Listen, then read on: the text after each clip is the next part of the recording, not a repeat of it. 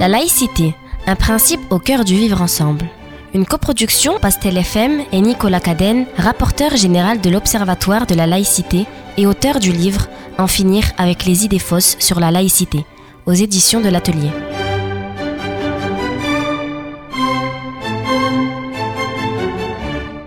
Article 64. La laïcité interdit aux étudiants le port des signes religieux à l'université. Faux, la laïcité n'impose la neutralité et donc l'interdiction de porter des signes religieux qu'aux fonctionnaires et à toutes celles et tous ceux qui exercent une mission de service public.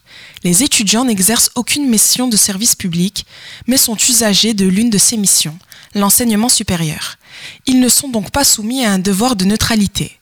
De plus, ils ne sont pas non plus soumis à la loi du 15 mars 2004 qui interdit le port des signes religieux ostensibles aux élèves des écoles, collèges et lycées publics, en raison de la nécessité de préserver le cadre scolaire public de toute pression entre élèves qui viserait à faire porter tel ou tel signe visible de tous, à un âge où l'on apprend les bases du savoir et où l'on doit former librement son esprit critique. Considérés comme adultes aux yeux de la loi car majeur, les étudiants sont jugés aptes à discerner les discours prosélytes comme à exercer leur esprit critique.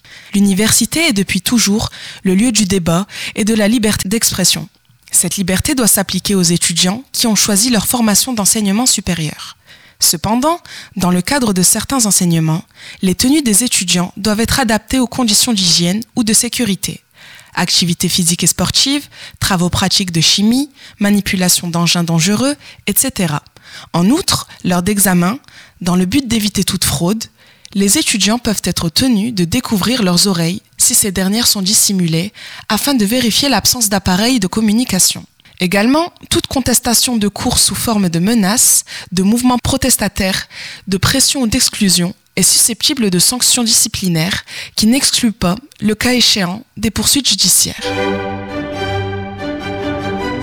Pastel FM 99.4, la diversité qui vous rapproche.